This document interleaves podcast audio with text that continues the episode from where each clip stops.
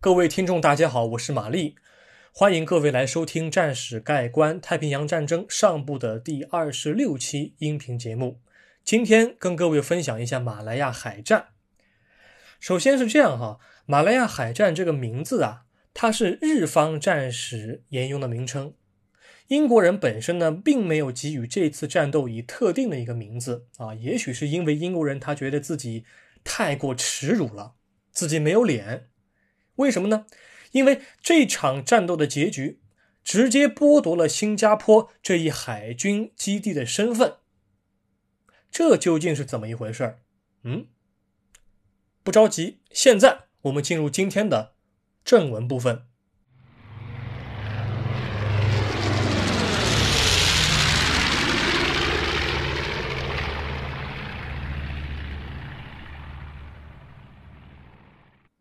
Z 舰队不可逃脱的命运，即将来临的海军航空兵大屠杀。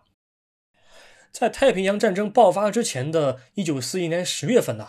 英方高层就已经注意到了日本在东南亚地区是小动作不断啊。为了展示英国在该地区的军事存在，以及通过震慑的手段拖延开战时间，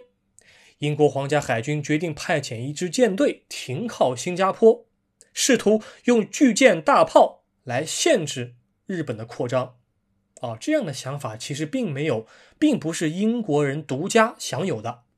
类似的行动，别人也已经做完了。谁呢？美国。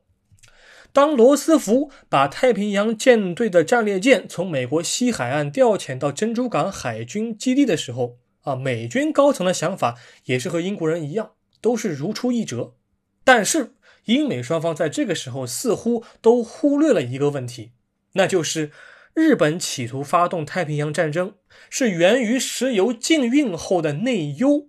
而不是周边国家刷军事存在的外患。言下之意就是，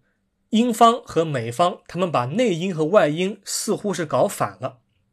为了达成这个目标，英国皇家海军是把当时能用的战舰全部都考虑了一遍啊。如果要在一九四二年春季之前到达新加坡，就战列舰来看，就只有威尔士亲王号这一艘战舰可用了。于是，英国国防委员会决定，先把威尔士亲王号派遣到南非，在它航行途中，他们再决定是否要将其进一步。部署到新加坡，但是，一向喜欢介入海军事务的丘吉尔首相在了解了大致的情况之后啊，就打算对增援新加坡的舰艇方案做一些更改。最终，英国人决定向新加坡派遣三艘舰艇，分别是乔治五世级别的战列舰威尔士亲王号、声望级战列巡洋舰反击号和光辉级航空母舰布挠号，其中。航空母舰布挠号，它搭载了四十八架飓风式战斗机。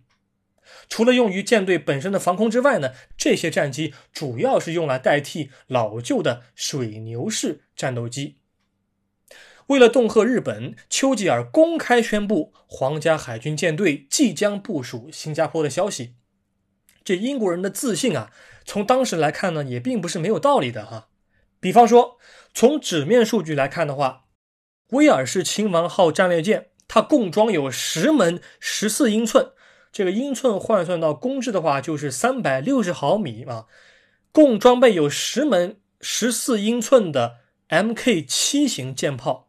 两个四连装炮座，一个在舰首，一个在舰尾。那么另外一个是双连装炮座，位于。舰艇的第二炮塔的位置啊，这个四连装炮座也是比较罕见的。当时美国海军大部分装备的是双连装和三连装这么一个搭配。那么除了炮火的口径之外呢，三艘舰艇的满载排水量总和超过十万吨，其中除了威尔士亲王号的最高航速为二十八节，稍稍慢一点之外，另外两艘舰艇最高航速均能够超过三十节。如此快的航速，在当时也算是比较罕见的了。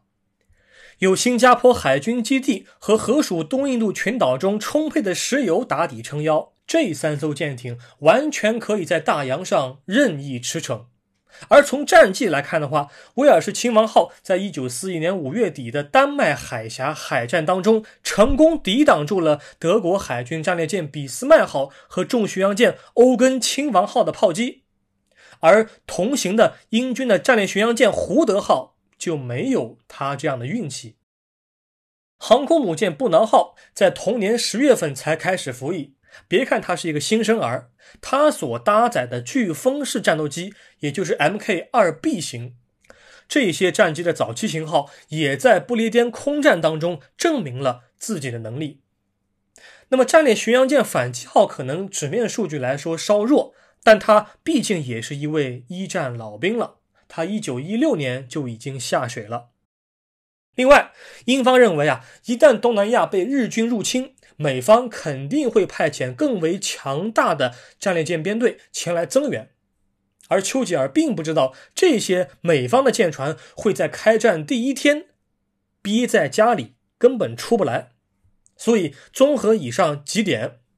英方自信满满的公开部署计划，在当时也算是有理有据，也没什么问题。但是，这个计划在实施之初就很不巧遇到了一些意外。什么意外呢？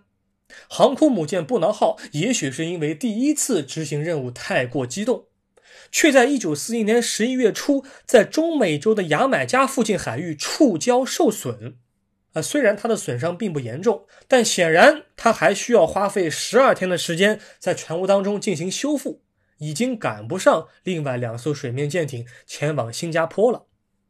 而除了英国方面的意外之外，日本人却在背地里卧薪尝胆，加紧训练专门对付英方舰艇的海军航空兵队伍。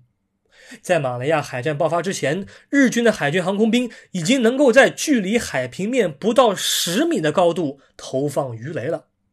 而英方的情报部门对日方的战备毫不知情。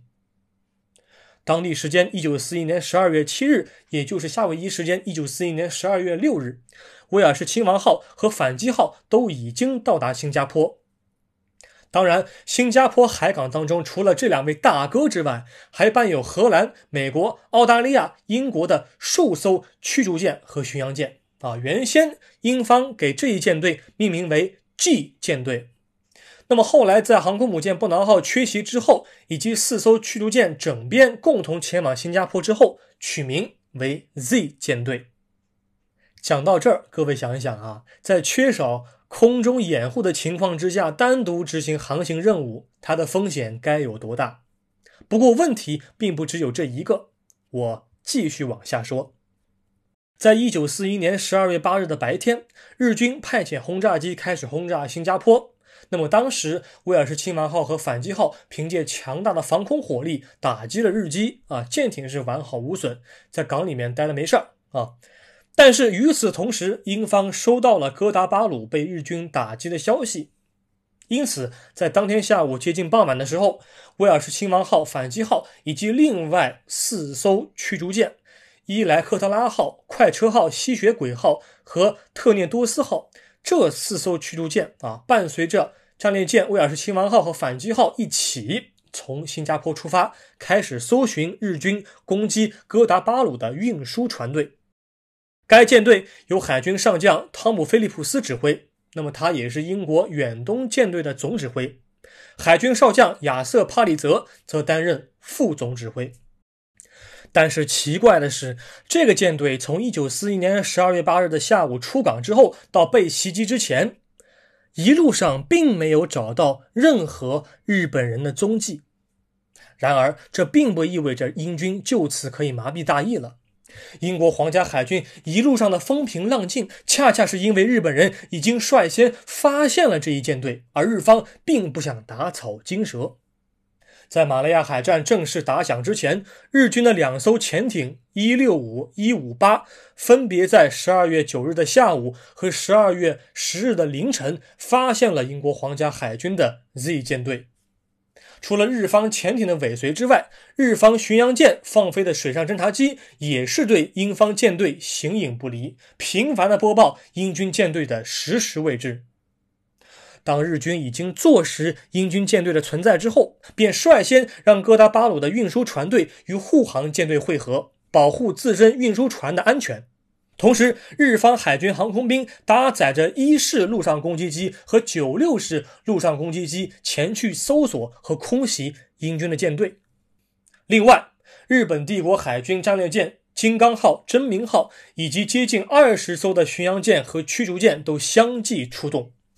并且指挥哥达巴鲁登陆的小泽治三郎的旗舰重型巡洋舰鸟海号也加入了搜索队伍，可见这个阵仗之大呀！英国皇家海军的海军上将汤姆·菲利普斯此时并没有意识到大敌当前，他本人对部署在马来半岛的皇家空军极不信任。因此，他专门让亚瑟·帕里泽海军少将充当沟通皇家海军和皇家空军的联络官。帕利泽少将呢，他在舰队出发之前就已经啊费尽心思，终于争取到了一小波水牛式战斗机啊，他们答应为舰队护航。因为本身水牛式战斗机在新加坡和马来半岛是非常吃紧的，数量完全不够。但是日本陆军在马来半岛东岸的推进速度非常之快，他们在十二月八日登陆哥达巴鲁，然后他们在后天十二月十日的时候就已经到达了关丹附近。这个关丹它的大致位置是在哥达巴鲁和新加坡的中间。这下可不得了了！菲利普斯海军上将听到了这则消息之后，于是就率领舰队前去支援关丹，放弃搜索哥达巴鲁撤退的日本海军运输船队。但帕里泽少将并不知道菲利普斯的举动，因此他还是照常的尽力的善用当地的水牛式战斗机进行陆上防空任务。殊不知，他们本应该护航的英方舰队已经处于覆灭的边缘。我们都说小日本是东洋鬼子，为什么是东洋鬼子呢？啊，因为日本近代以来他皈依的大师，那就是英国了。所以从民族性和结构性的角度来讲的话，咱们能不能讲这么一个比喻啊？如果日本这个徒弟能够在东南亚地区打倒师傅，并自立门派，那岂不是美事一桩？虽然当时的日本还做不到这一点，但是他至少可以在师傅背后插上一刀，夺走英国皇家海军的霸权。这样的机会，他当然是不会放过的了。一九四一年十二月十日早晨八点，日方将轰炸机派遣至英军舰队最可能出现的位置，英方将会在几小时之内面对这一强大的敌人。那么，英国舰队在当天究竟是如何应对的？我将会在下一期告诉你这一则问题的答案。下一期再会。